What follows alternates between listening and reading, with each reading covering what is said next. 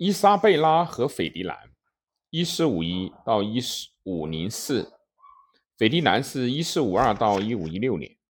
法国国王抱怨我欺骗他两次，这个傻瓜，他说的不是实话。我明明欺骗他超过了十次。斐迪南，这对夫妇可能是那个时代最成功的王室伙伴。伊莎贝拉一世是卡斯提尔王国的女王，虔诚庄严，长着红色的秀发，蓝色的眼眸。斐迪南二世精明能干，野心勃勃，是一位典型的马基雅维利式的君主，是伊比利亚半岛上阿拉贡王国的国王。一四六九年，两人结为夫妻。卡斯提尔和阿拉贡联合，形成了西班牙王国。事实上，这两个王国还是保持各自的独立。统一的西班牙的形成，只是夫妻二人的成就之一。西班牙原先几乎完全被穆斯林统治，形成了辉煌的阿拉伯犹太文化。而到了他们执政期间，他们重新从穆斯林手中夺回了西班牙。这一事件在历史上被称为“光复运动”。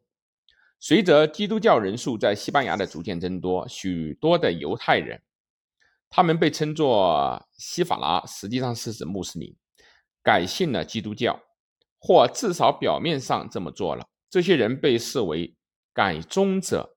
显然，一些人暗中还保持着犹太人的传统，但总的来说，皈依基督教的还是占多数。然而，西班牙基督势力逐渐对这些犹太人产生了怀疑，将他们视作基督教徒中的污点。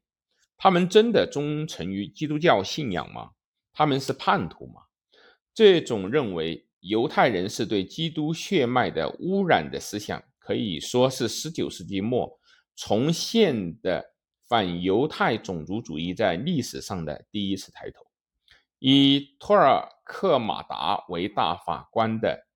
由斐迪南二世和伊丽莎伊莎贝拉一世在背后支持的裁判所开始进行调查拷问。一四九二年，最后一个伊斯兰埃米尔国格拉纳达宣告失守，光复运动结束了。这对斐迪南二世夫妇来说是伟大的胜利时刻，因为他们完成了最后的基督教军的东侵。夫妻二人都认为自己是基督教东侵军的斗士，而且伊莎贝拉一世早已习惯在军营中进行统治。伊莎贝拉的最后一次、最后一任埃米尔得到了承诺，穆斯林将会继续拥有信仰的自由，于是选择了投降。然而，斐迪南二世夫妇很快就食言了，强迫穆斯林改信基督教。数日以后，天主教双王颁布了。阿尔汉布拉法令命令伊比利亚半岛的犹太人要么皈依基督教，要么被驱逐出境。在持续遭受迫害的情势下，很多犹太人无奈地选择了皈依基督教，但还有一大部分最终离开了西班牙。这些人大约有三到八万人。这是犹太人自公元七十年耶路撒冷第二圣殿被毁，至二十世纪遭受大屠杀之间所遭遇的最大灾难。斐迪南二世似乎预计犹太人会很轻易地选择改变信仰，不料被他们对信仰的忠诚所震惊。斐迪南二世和伊莎贝拉一世的行为还引发了极为混乱的民众迁徙，其他王国的犹太人也被驱逐。而且，欧洲的其他君主也效仿了他们的行为，驱逐国内的犹太人。犹太人逐渐东迁，上千人最终定居到波兰。当时，波兰是欧洲对待宗教信仰最为宽容的王国之一，还有很多定居荷兰以及东地中海。奥斯曼土耳其帝国很欢迎这部分犹太人，他们居住在都城伊斯坦布尔至萨洛尼卡沿线的城市。这些犹太人使波兰和乌克兰国内犹太人的数量骤增，逐渐形成了阿拉伯世界的犹太人社区。他们通常使用土耳其语、阿拉伯语以及他们自己独特的语言拉迪诺语，也就是西班牙人和希伯来希伯来人的一种土语。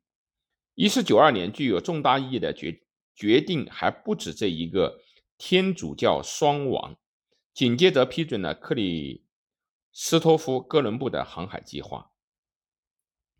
哥伦布发现了新大陆，西班牙征服了新大陆的土地。从这个方面来讲，这对夫妇在新世界的历史上有着举足轻重的地位。斐迪南二世还是西西里国王和那不勒斯国王，他一生中的最后几年一直在意大利作战，但他一直没有放弃自己作为基督教东侵军议员的身份。他的终极目标是解放耶路撒冷。事实上，他自称为耶路撒冷的国王。至今，西班牙国王还保留着这一头衔。他对穆斯林控制的北非海岸发动了一系列的进攻，甚至一度攻占了现在利比亚的迪利波里。斐迪南二世夫妇的女儿，即阿拉贡的凯瑟琳，嫁给了英国英格兰国王亨利七世的儿子亚瑟亲王。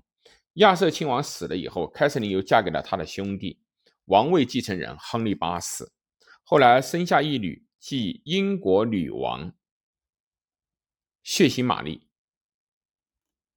一五零八年，伊莎贝拉一世去世，卡斯提尔的王位由其女儿胡安娜继承。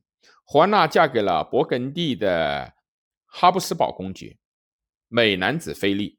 菲利的父亲是神圣神圣罗马帝国皇帝马克西米利安一世。菲利和胡安娜育有一子。根特的查理，也就是后来的神圣罗马帝国的皇帝查理五世。胡安娜精神失常，菲利英年早逝。斐迪南二世以摄政王身份统治卡斯提尔，直至他去世。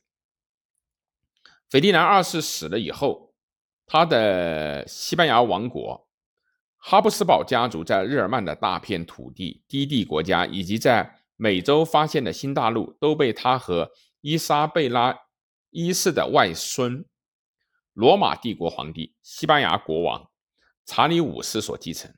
当时，查理五世是世界上最有权力的君主。